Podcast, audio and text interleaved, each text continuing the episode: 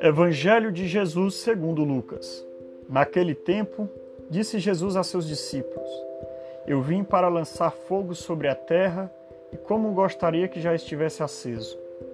Devo receber um batismo, e como estou ansioso até que isso se cumpra, vós pensais que eu vim trazer a paz para toda a terra?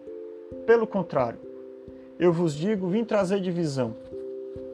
Pois daqui em diante, numa família de cinco pessoas, Três ficarão divididas contra duas, e duas contra três. Ficarão dividido o pai contra o filho e o filho contra o pai, a mãe contra a filha e a filha contra a mãe, a sogra contra a nora e a nora contra a sogra. Pois bem, muitas vezes pensamos que Jesus veio para trazer a paz e de fato Jesus veio trazer a paz.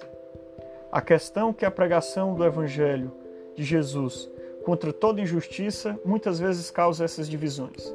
Quem pratica a injustiça, quem pratica a opressão, sempre se sentirá agredido pela palavra do Senhor. O Evangelho nos traz uma mensagem de justiça e de amor ao próximo. Por isso, muitas vezes, a injustiça e os praticantes da injustiça os veem como motivo de discórdia.